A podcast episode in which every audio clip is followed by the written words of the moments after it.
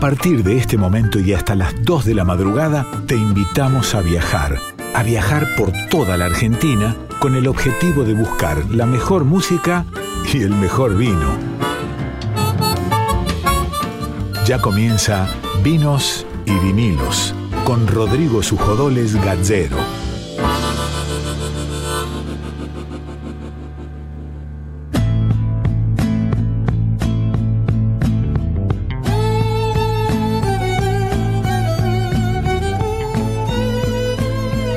¿Cómo les va? ¿Cómo andan todos? Bienvenidos, muy buenas noches, buena noche de viernes, madrugada de sábado. Arrancamos con otro programa de vinos y vinilos acá por Radio Nacional Folclórica. Es hermoso poder hacer un programa de vinos, de música de formato vinilo en la radio pública de la República Argentina. Que estamos agradecidos noche a noche y siempre agradecemos tanto a Alejandro Ponlecica, el director de la radio, a Mavi Díaz, directora de la radio folclórica, a Juan Sixto en la producción general y ni hablar el equipo hacemos vinos y vinilos, como Darío Vázquez en la producción, quien les habla Rodrigo Sujodoles Gacero en la conducción, Laura Tomala con la columna del cine y Nico Vega en la musicalización. Es un enorme, enorme placer hacer todos juntos este programa que llamamos Vinos y Vinilos. El programa lo edita Diego Rosato y el Tano Salvatori.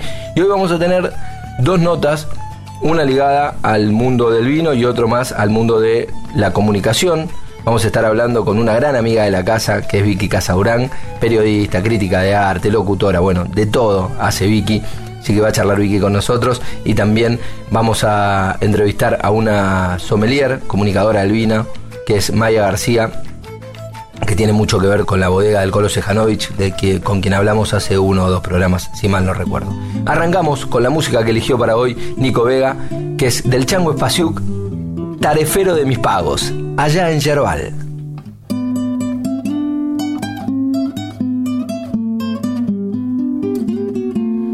Empezó la zafra y la madrugada te ha de encontrar allá en el yerbal, ponderando el filo de tu machete en un zapucay, lindo de más. La esperanza verde que la tijera pone a tus pies es reflejo fiel de la tierra roja, fecunda y hermosa que te vio nacer, empapado de sudor o tiritando de frío, cargas el guaita raído, vecino que Dios te dio en tu día mi canción. Quiere llenarte de halagos, tarefero de mis pagos, orgullo de mi región tarefero de mis pagos, orgullo de mi región.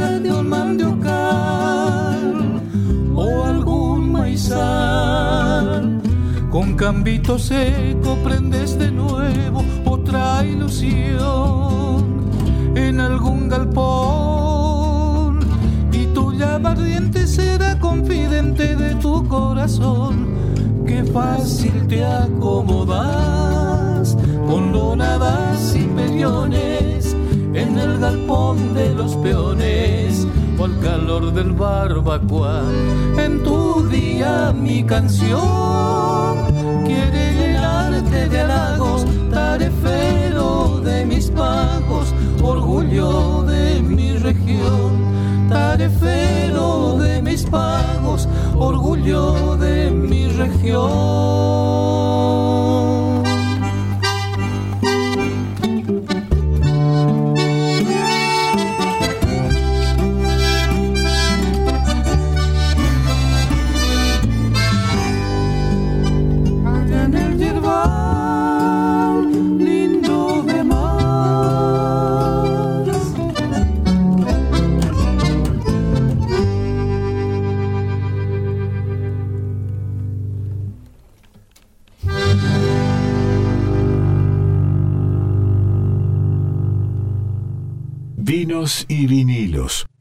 Programa para degustar con todos los sentidos.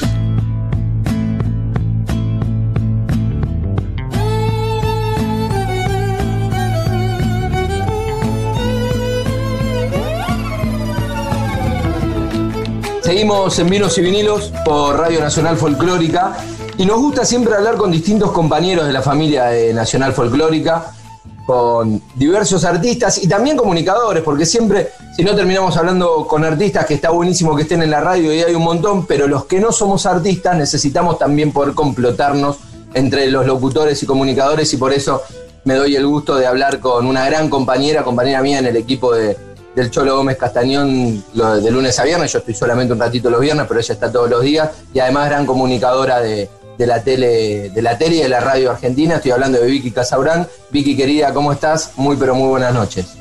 Hola, buenas noches. Feliz de estar acá en este programa que tiene las la temática más linda, podría decir, ¿no? Hablar de arte y de vino, las dos cosas. Exactamente, es como que quedo bien con todos, ¿viste? Con esto y, a, todo el mundo le gusta, porque claro, hablamos de cosas así que, que son placeres, que evidentemente son placeres para muchos, y entiendo, Vicky, digo, conociéndote, laburando con vos, viendo eh, en qué te desarrollás profesionalmente y también siguiéndote en redes sociales, entiendo que son un poco tus dos placeres, tanto la música en el formato vinilo y los vinos.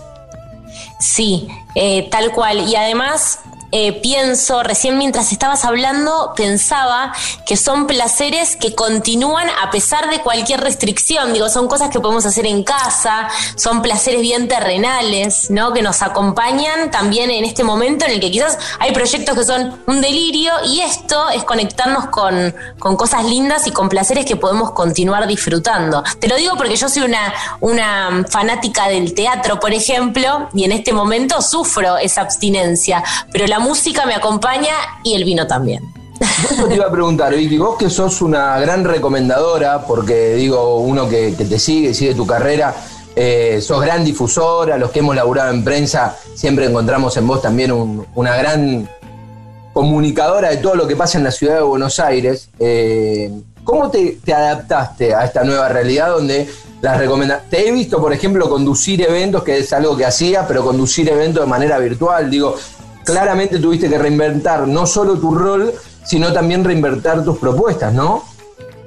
Sí, yo creo que fue progresivo y fue de a poco y todos nos fuimos adaptando. Es como que el ser humano se adapta a todo, ¿no? Eh, si lo si en 2019 me, me, planteabas algunas cosas, te decía esto es impensable. Por ejemplo, ver una obra de teatro por Zoom y decirle obra de teatro, que sabemos que está mal dicho, pero nos, adaptamos porque hay que sobrevivir y porque también es una especie de resistencia cultural, decir, no queremos que esto muera, ¿cómo hacemos para que esto siga de alguna manera en esta transición? Y efectivamente funcionó. El año pasado, yo me acuerdo, ahora mirando en retrospectiva, en el 2020 cuando anuncian las primeras restricciones, fue tipo, eh, me acuerdo, era, había como un clima apocalíptico en la calle, en la casa de cada uno, ¿cómo seguimos? Hubo medio un cimbronazo un shock de qué hacemos, pero inmediatamente en el ámbito de la cultura, no sé si sucedió en todo el mundo o es acá en Argentina, que por ejemplo los actores en general viven de la plata que cobran en cada función. Entonces es como que si, si no haces la función no comes. Entonces, ¿cómo seguimos comiendo? Un poco ese sentido de subsistencia, decir, bueno, hay que repensar esto y armar alguna propuesta alternativa. Por ejemplo, lo que pasó en las artes escénicas es que al principio lo que empezaron a hacer fue empezar a proyectar los que, viste, en las obras de teatro eh, se filman muchas veces para mandar a festivales, viste, para mandar a los jurados de otros lugares para que te inviten a hacer la obra a su país, etcétera. Bueno, lo que empezaron a hacer es poner online esos registros. Fue lo, fue lo primero que se les, se les ocurrió. Después, la verdad que eso es un embole de ver, porque encima visualmente el teatro tiene una luz que no tiene nada que ver con la de lo audiovisual, entonces es oscuro, es aburrido, no se escucha muy bien. Pero inmediatamente empezaron a aparecer propuestas como obras eh, por Zoom. Y digo obra porque te cuentan una historia y son actores de teatro y entonces por eso les, digo obra, si bien es una experiencia virtual. Después eh, viví experiencias eh, que eran por, te llamaban por teléfono y te contaban una historia, eh, otros te mandan una caja con comida. Bueno, por ejemplo, el otro día me mandaron de Teatro Ciego una caja que tenía dentro un vinito, eh, unos alfajores, unas cosas y te daban como un, mantel que tenías que poner en la mesa y tenías que ubicar con números los objetos. Y vos eh, y le dabas play a un audio y te contaban una historia este, protagonizada por Juan Palomino, se llama Sapo de otro pozo, la experiencia se compra como se compran las entradas de teatro. Y te contaban la historia de un hombre que estaba volando de Nueva York a Buenos Aires, que se había tenido que ir Em, por distintos motivos, dictadura mediante, y que volvía después de 40 años a reencontrarse eh, con una sorpresa que era un. Bueno, no quiero spoilear, pero. Está bien, pero lo, lo, cierto es esto: esa experiencia que en el Teatro Ciego estaba buenísima verla. Ahora se reinventa, vos la pudiste vivir en tu casa. La mandan a tu casa, sí. La mandan a tu casa. Que obviamente no es lo mismo, estamos de acuerdo. Eh, pero bueno, es la manera de poder seguir consumiendo arte en estos momentos de pandemia.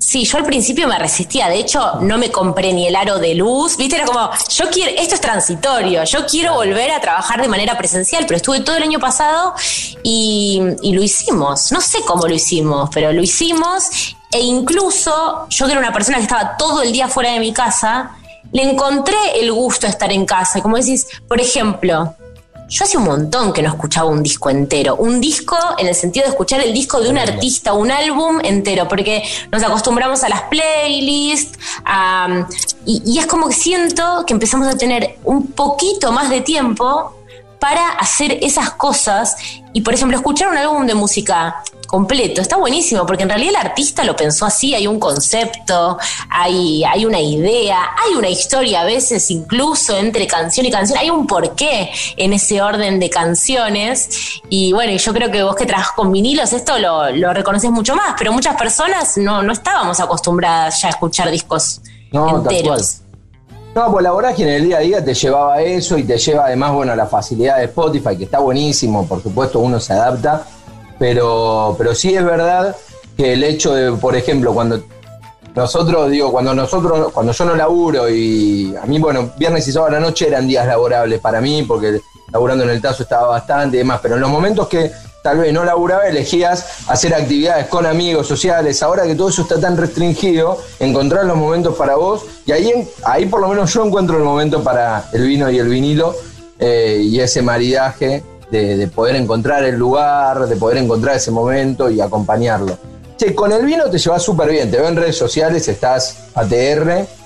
ATR todos los días con el vino. No, sí tomo, tomo vino todos los días y, lo que hago es... Eh, bueno, por ejemplo, hace poco me mudé y ya encontré un lugar que es en donde estoy comprando los vinos. Perfecto. Y yo me soy, como no sé sobre el tema, me dejo asesorar mucho y, y, entonces a veces cuento qué voy a comer, por ejemplo, eh, y entonces en función de eso me asesoran. Siempre obviamente tengo un presupuesto, entonces eh, en base al presupuesto también te recomiendan, pero eh, está bueno ir probando diferentes. Hay muchos vinos.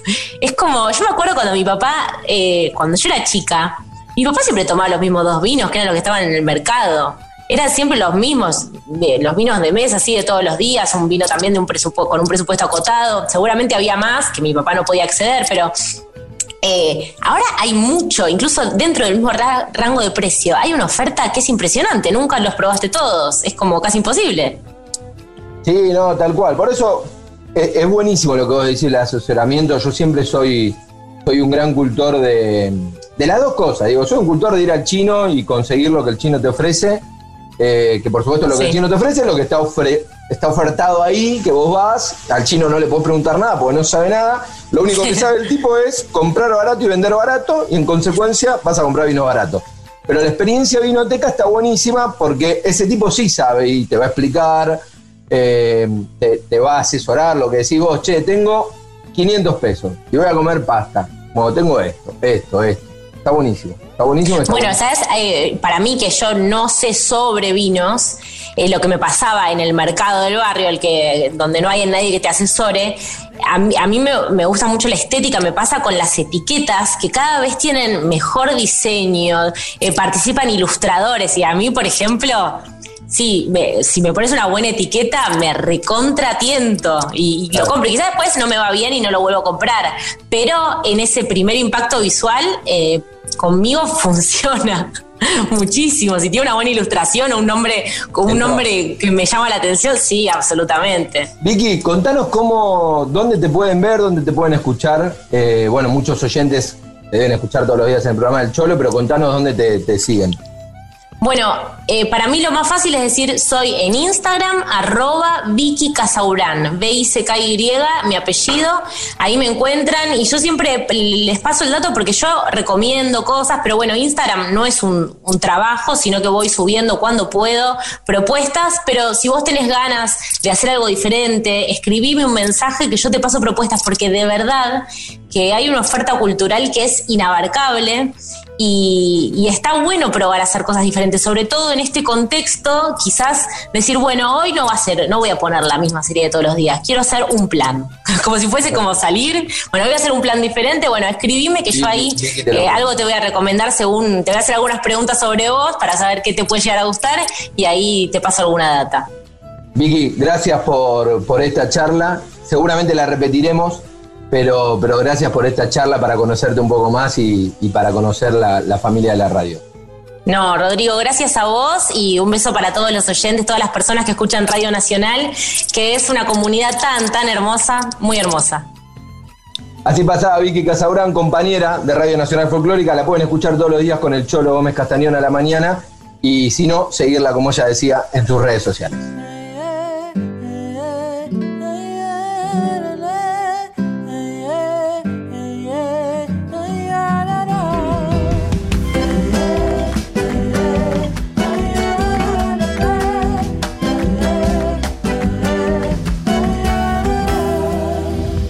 Lo que quieres si no hay cariño? Si ya nada queda y el mundo gira distinto.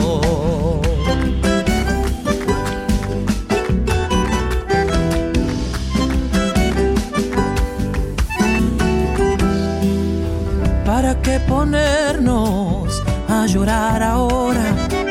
Si ya no me quieres y el tiempo de más nos sobra.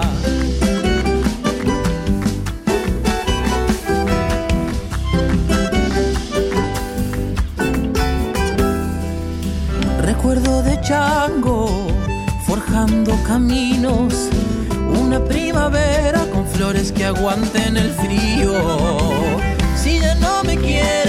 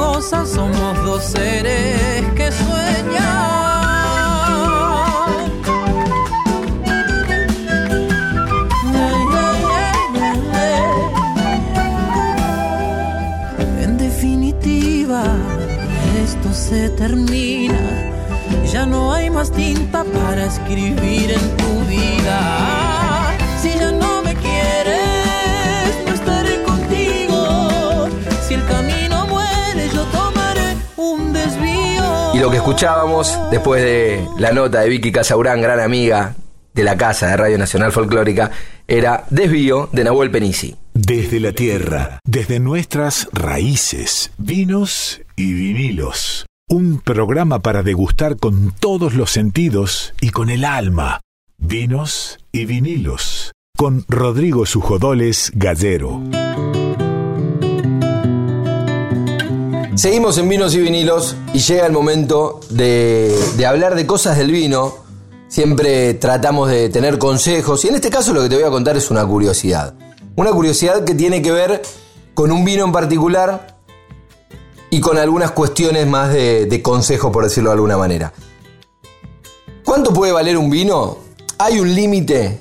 Las líneas económicas tienen un precio que tal vez va hasta los 150, 200 pesos. Alguna vez hablamos con Sabatino Arias que nos decía que los vinos de menos de 150, 200 pesos no tienen mucho para decir.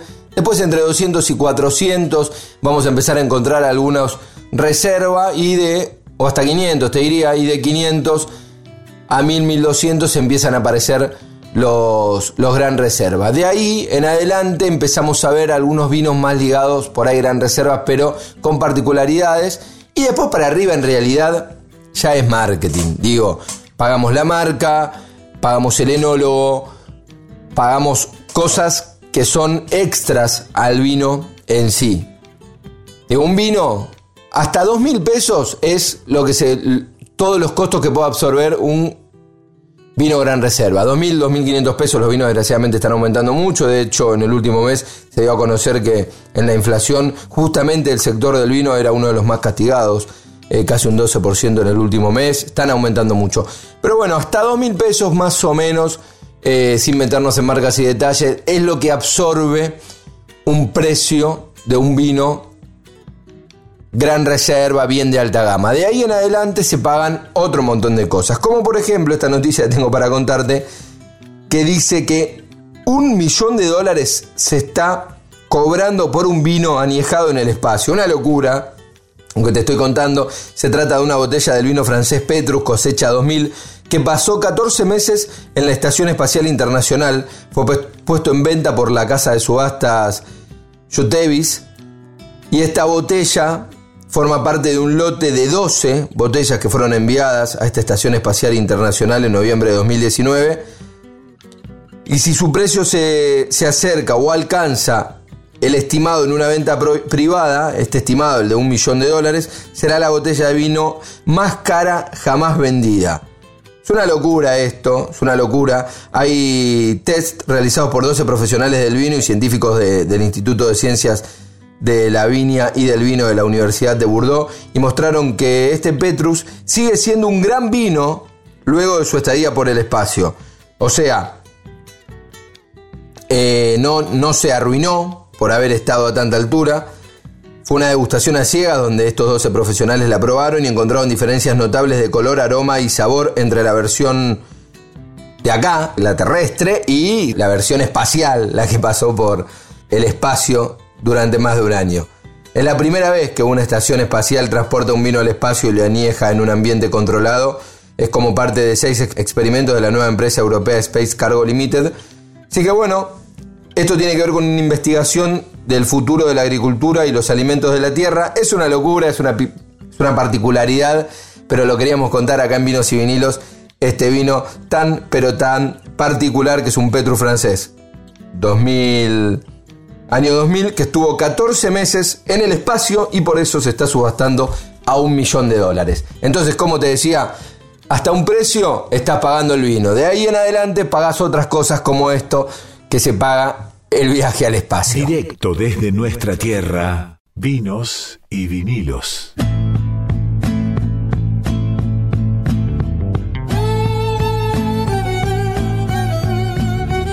Y ahora sí, momento de la columna de cine. Lau, contanos de qué va la columna de hoy. Bueno, Rodri, justamente te estaba comentando que, mm, que habíamos seleccionado junto a, a Paz películas que tienen que ver con las infancias y en este sentido, bueno, se, celebra lo que es el Día de la Niñez. Antiguamente se le decía el Día del Niño de una manera bastante categóricamente eh, expulsiva en cuanto a términos de género y, ahora se lo llama el Día de las Infancias, que es el, el nombre correcto. Pero quería traerte un poco eh, ciertas infancias y algo que tiene que ver un poco con la historia de la Argentina, ¿no? Acá en la Argentina eh, sufrimos el terrorismo de Estado. Y hay muchas películas que hablan sobre el tema, hay muchos documentales, se hizo también, bueno, por supuesto, muchísimas ficciones al respecto, pero siento que hay pocas películas que tratan el tema de las infancias y cómo los hijos de esa dictadura la llevaron adelante, la vivieron en sus distintas edades y sobre todo eh, los menores. Y para eso quería traerte una serie de películas, que una de ellas con la que voy a empezar ahora es con Infancia Clandestina. Sí. Me- ese sí, ese sí, así con énfasis me, me interesa. Eh, ¿Es una película que, que te gustó? ¿La disfrutaste? Sí, sí, sí, sí, la recuerdo y me gustó y me parece que tiene mucho que ver con esta explicación que venís dando. Bueno, justamente Infancia Clandestina, que la pueden ver en Netflix, tiro este dato porque siempre hace que, que sea más cómodo eh, encontrarla ahí. Es una película en la que van a ver a, a Natalia Oreiro, a Teo Gutiérrez Moreno, eh, a Ernesto Alterio también en unas actuaciones impresionantes, que bueno, es una familia que luego del exilio, eh, con un niño de 12 años, regresan a la Argentina y por supuesto algo que era eh, muy común en esa época porque tenían que llegar con identidades falsas, ¿no? Usando otros nombres. Y, y está muy bien puesto el foco en esta película en cómo este niño de tan solo 12 años, eh, bueno, tienen que vivir una infancia en la clandestinidad, nada más y nada menos que para poder sobrevivir. Sí. La segunda película que quiero recomendarte también en esta temática, en temáticas que tienen que ver con la infancia y con infancias durante la última dictadura cívico-militar en la Argentina, es Kamchatka, que justamente es, es una película que, que, como su nombre lo indica, aparece un poco el TEG, ¿no? Y aparece la serie de TV Los Invasores y también aparecen los trucos de Houdini, porque justamente esta historia que transcurre durante la, última dictadura, eh, tiene, bueno, a una familia que necesita recluirse en, una especie de finca que estaba alejada de la ciudad porque, bueno, estaban viendo esto, que, que sus amigos, sus compañeros estaban siendo desaparecidos. Eh, y todo lo que va a ocurrir se, eh, sucede en los ojos de Harry. Harry es Matías del Pozo y es el hijo mayor de esta familia que tiene 10 años y que se va como enterando, va recibiendo de alguna manera todo lo que, lo que está sucediendo justamente en esta época mediante estos símbolos o mediante estas eh, est estos enigmas ¿no? que, le van tirando los padres haciendo referencia, por ejemplo, al TEG.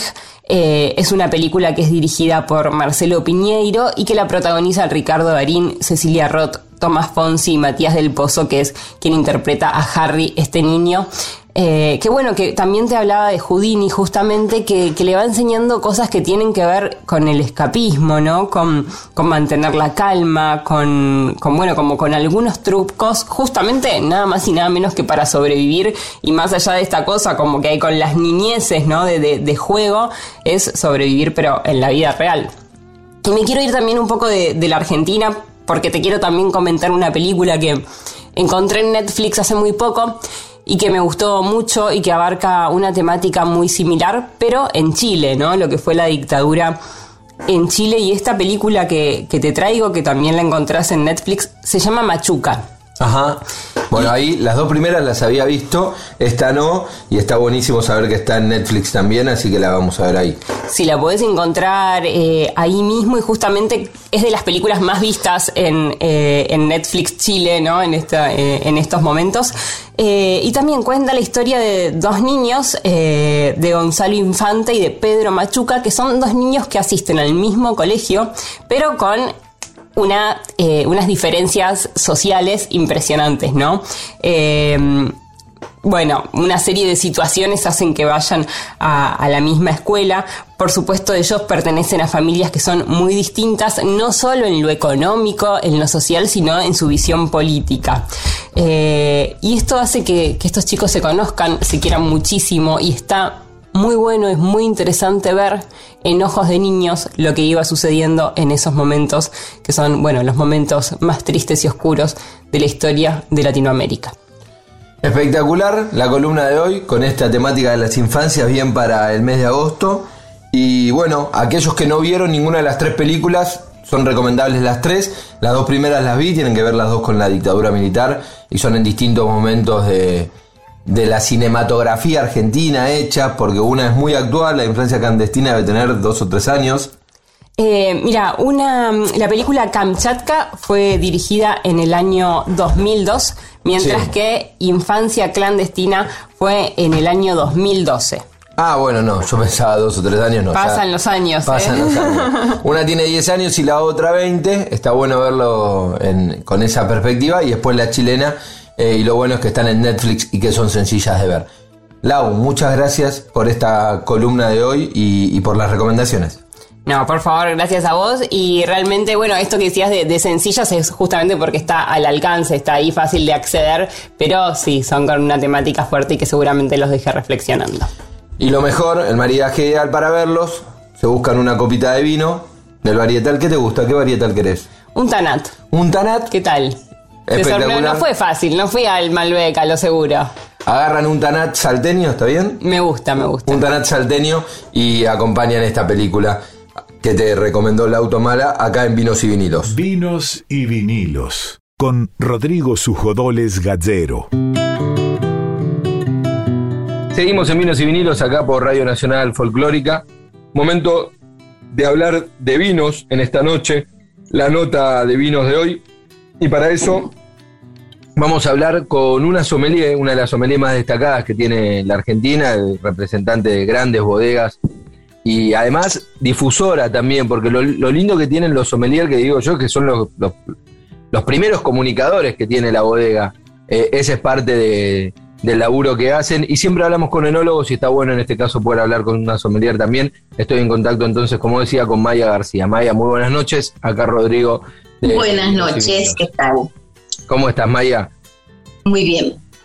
Bueno, primero, gracias de, por, por estos minutos. Y contame un poco eso, ¿no? Te- de hecho, vos, en, eh, incluso en tus redes sociales, te, te, te presentás así, como difusión y comercialización de las bodegas que haces. Contame cómo es esa parte de eso, del, del, del- del gran rol de comunicadores que tienen los, eh, los sommeliers. Bueno, mira, bueno, originalmente los sommeliers son comunicadores desde, desde las mesas, pues des- desde, la gastronomía en un, en un principio, pero el rol de sommelier se, se fue diversificando mucho. Eh, yo, por supuesto, empecé a hacer servicio, yo tra- trabajo, trabajé siempre en gastronomía, 15 años trabajé en gastronomía, hasta que, bueno, hay un momento en que en que hacer servicio gastronómico es muy cansador, eh, los horarios son muy largos y entonces, como le pasó a muchos, me pasó a mí que empezamos a ver eh, otras ramas de, de trabajo donde el sommelier puede tener pues un papel importante en la comunicación.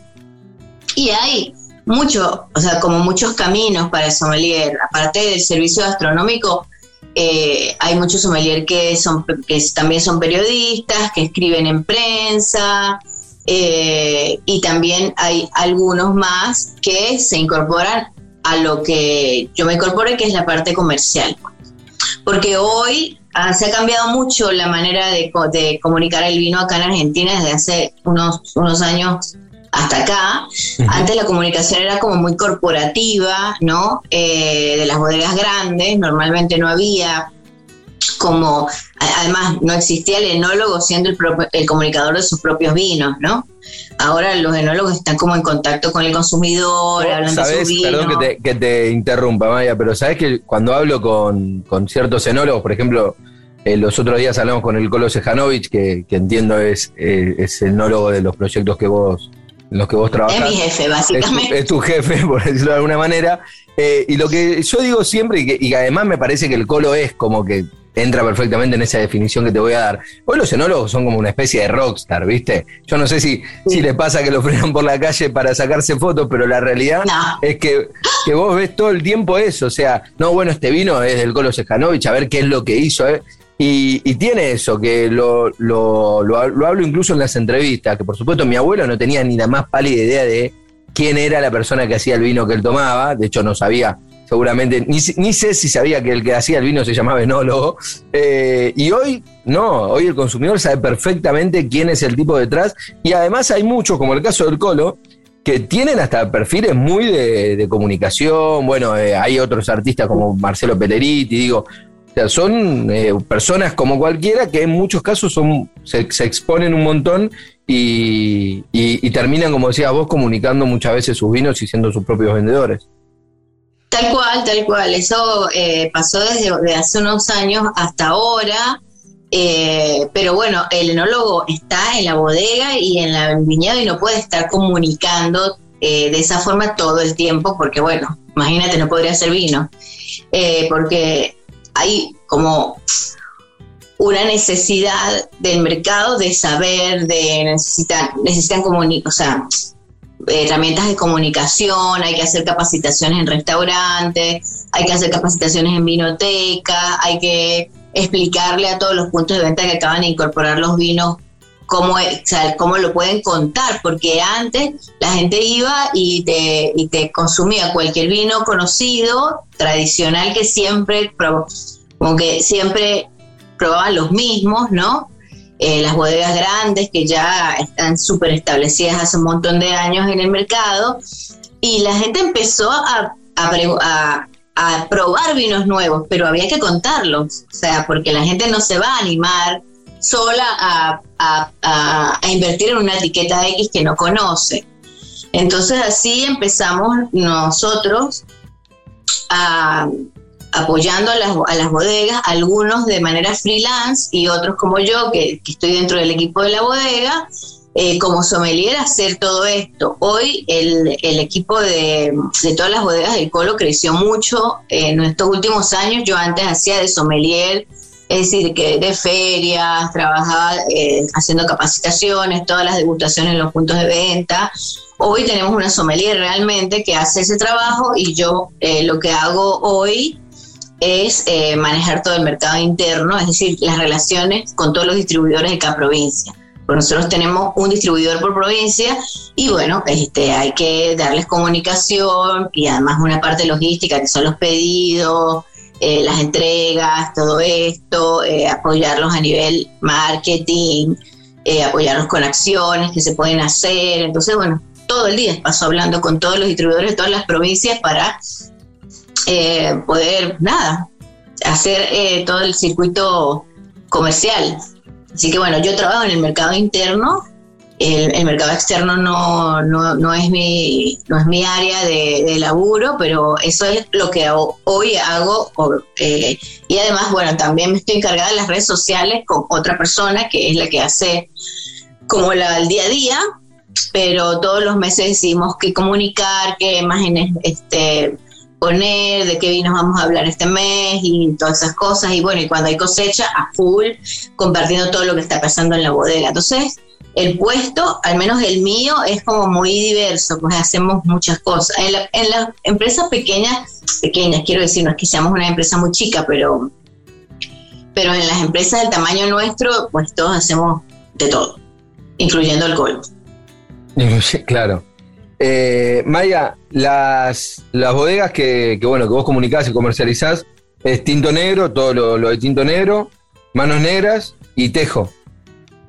Eh, sí, bodega Tejo, Manos Negras, Tinto Negro, Buscado Vivo Muerto, Estancia Los Cardones, que es nuestra bodega de Salta, Estancia Uspallata. La de. Eh, y bueno, y ahora. La quebrada es Uspallata, ¿no? La de la quebrada acá. No, Uspallata de Mendoza es eh, el viñedo más alto de Mendoza ahora. En la quebrada de Humahuaca tenemos un socio con el que estamos haciendo un vino que aún no lo hemos lanzado, que es en Huichaira. Ajá. Eh, Huichaira Viña, que el vino se llama Cielo Arriba, pero bueno, eso todavía no ha salido al mercado aún. Ok, ¿qué, ¿y hay idea de cuándo va a salir eso? Sí, seguramente va a estar a octubre más o menos, porque la verdad es que es un vino muy especial y la idea nuestra era hacerlo eh, personalmente, el lanzamiento acá en Buenos Aires, hacer un evento, presentar a nuestros socios, son los dueños del viñedo. Y la verdad es que no nos animamos a hacerlo por Zoom, entonces bueno, lo estamos dilatando a ver si podemos hacerlo un poquito más adelante para poder que venga Jeff y el Colo, y que lo podamos hacer como, bueno, más cercano a nuestros puntos de venta, porque la verdad es que por Zoom no, no nos gusta tanto lanzar vinos como ese, pues que son tan, tan particulares de un lugar tan lindo como, como es Jujuy. O sea que me, puntualizo en ese vino porque eh, le hicimos una nota a Fernando Dubón, que es de, una de las bodegas pioneras en, en, la quebrada, y me marcó justamente, me dice, de hablándome de cómo estaba creciendo la zona, que el Colo estaba con los propios vinos en esa zona y cuando hablo con el Colo le digo, bueno, hablamos con Fernando, uno de los pioneros, y me dice, no, no, uno de los pioneros no, es el pionero, es el primer tipo que plantó ahí. Y además... Bueno, hace dos días me tomé un Punta Corral en la cena, aquí en mi casa. Me gustan mucho los vinos de Claro. Y bueno, y me decía eso, me dice, no solo es el pionero, sino es un tipo que tiene mucho que ver con nuestro vino, porque ahí me contó que en época de pandemia, el año pasado creo que fue, le prestó mucha capacidad de, espacio y bueno, me hablaba de eso, de lo, de lo que tiene que ver también con la camaradería. Sí, sí, bueno, eso es importante. Yo creo que parte de, de la razón por la que todo este tema del vino en Argentina ha crecido tanto y ha, evolucionado tanto en tan poco tiempo es que también hay una camaradería entre enólogos y se comparten este, conocimientos, cosas que hacen. La verdad es que a mí, no sé, me parece que antes no pasaba, pero además antes el enólogo era un tipo que estaba en el laboratorio y no lo conocía nadie, ¿no? Con una bata y una cosa, más nada. Y, tampoco estaba tan eh, en contacto con el tema viñedo. Claro. ¿Cómo te imaginás vos tu, tu, futuro profesional, Maya? Digo, ya pasaste, contabas, ya pasaste por, por, por ser la sommelier de servicios, ya pasaste por la gastronomía, eh, y ahora estás como en otro, en, otro nivel de, desarrollo profesional, por decirlo de alguna manera. Sí, en la parte de ventas y comercial. Yo la verdad es que no me imaginaba que yo iba a terminar haciendo este tipo de trabajo porque nunca me consideré buena vendedora. Mira. Eh, Viste esa gente que le das cualquier cosa y lo vende y eh, tiene esa capacidad de vender cualquier cosa.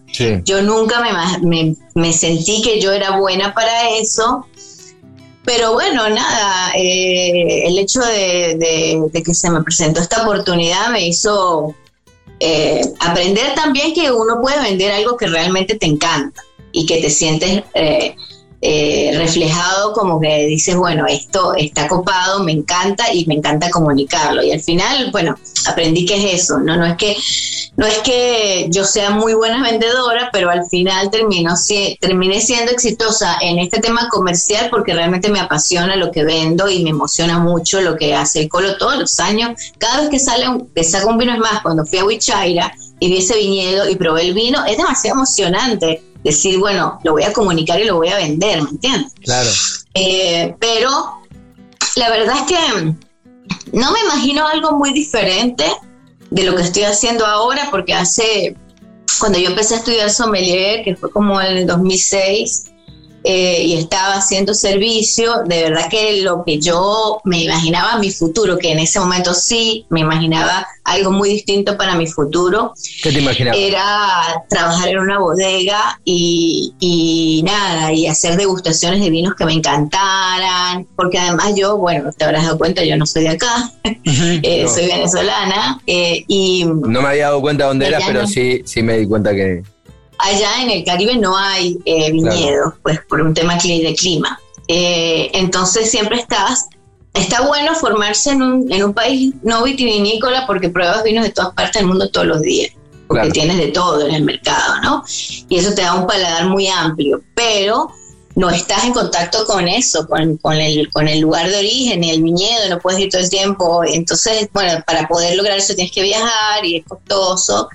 Y yo decía, yo, después de mis 40, yo me imaginaba que mi ideal era trabajar para una bodega, eh, y, hacer degustaciones de, de, cosas que me encantaran. Y ha sido muy loco porque hoy yo me siento que estoy en el lugar que yo quería. Y la verdad es que yo eh, tengo, yo soy además de las personas que duran mucho los trabajos y me gusta. yo tengo toda la intención de quedarme acá trabajando con los chicos. Eh, y además que de verdad que es un equipo de trabajo maravilloso. Ya yo tengo siete años trabajando con ellos y, es un equipo de trabajo buenísimo, son buenas personas, sobre todo más allá de que son tremendos profesionales y que además el, la empresa o el proyecto del Colo está como en pleno crecimiento, o sea, no ves como decir, ah, no, bueno, ya vamos a llegar, no, todavía falta muchísimo por hacer. Entonces, eh, obviamente, yo quiero acompañar todo ese proceso y además hay un cariño por medio porque tenemos muchos años trabajando juntos eh, y es un, equipo que cada vez crece más, hay más gente cada, cada año porque, porque necesitamos eh, aumentar a la gente que trabaja en la bodega pero de verdad que todo el personal de la bodega es, es buenísimo y nos llevamos todos muy bien, entonces es difícil de pensar para mí y decir, bueno, quisiera hacer otra cosa. Y bueno, también el tema de haber emigrado de mi país y venir acá y sentir que hoy tengo una seguridad y una independencia económica y una estabilidad, pues ni de broma pienso es decir, bueno, me voy a aventurar a hacer otra cosa, porque no, pero sí estoy haciendo otras cosas diferentes dentro de la bodega que antes no hacía, estoy desarrollando el cambio de imagen de una marca, eh, porque yo estudié realmente artes plásticas en la universidad y bueno, no hay que ver, al final terminé dedicándome a esto, pero como que estoy haciendo algunas cosas que tocan eh, lo que yo pensaba hacer desde un principio con mi vida, que era la parte más creativa y artística. Y entonces, bueno, estoy como desarrollando eh, marcas nuevas y bueno, también me emociona mucho porque ver en la góndola una, marca que tú creaste, le pusiste, de repente le pusiste nombre, dirigiste toda la parte de imagen, pues, y que se venda mucho, bueno, satisfactorio. Así que esperemos que todo salga bien con eso. Maya, te agradezco mucho por, por estos minutos, charlamos un, largo rato y la verdad que es, enriquecedor tu, punto de vista y tu experiencia con, relación al mundo de los vinos. Así que muchas gracias. Bueno, por favor, gracias a ustedes por invitarme. Así pasaba Maya García, sommelier de, distintas, de distintos proyectos y distintas bodegas que charlaba con nosotros en Vinos y Vinilos.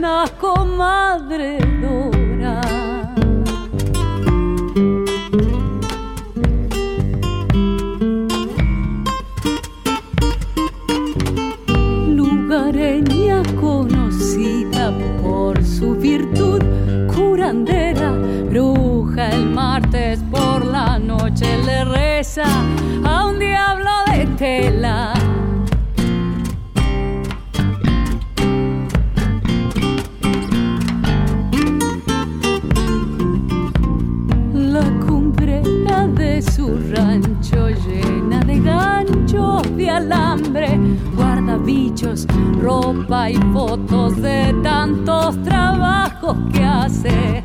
Por pagarle sus favores le canto, comadre Dora, deme un gajito de muña para prender a una mujer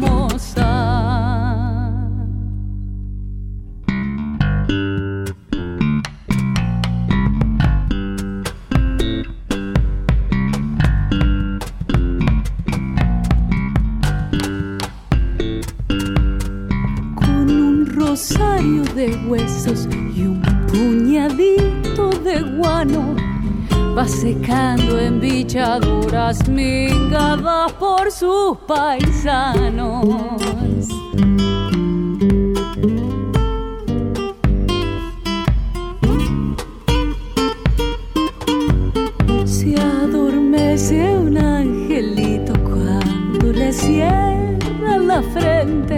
ahuyentando la ojeadora, su agua bendita y aceite.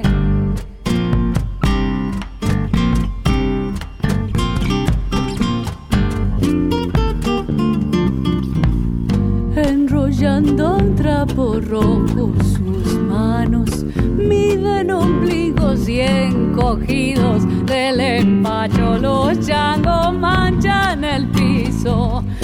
buena comadre Dora cuando la llamen del cielo no se olvide sus yuyitos por si algún santo anda enfermo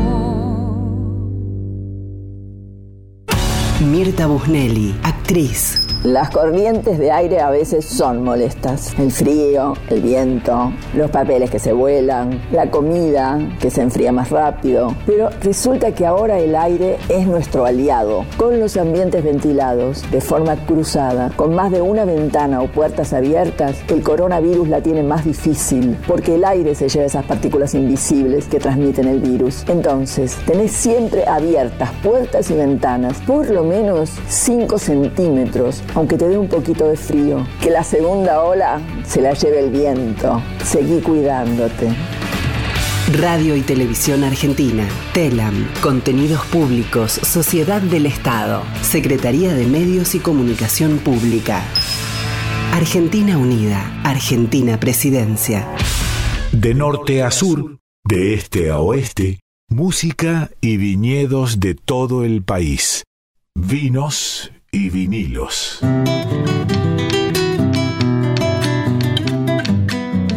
Escuchábamos a Luna Monti con Comadre Dora, después de la, de la nota con, con Maya García y toda su historia, una venezolana sabiendo de vinos. La verdad, una historia espectacular la de Maya, espero que la hayan disfrutado, igual que la nota con la amiga Vicky Casaurán.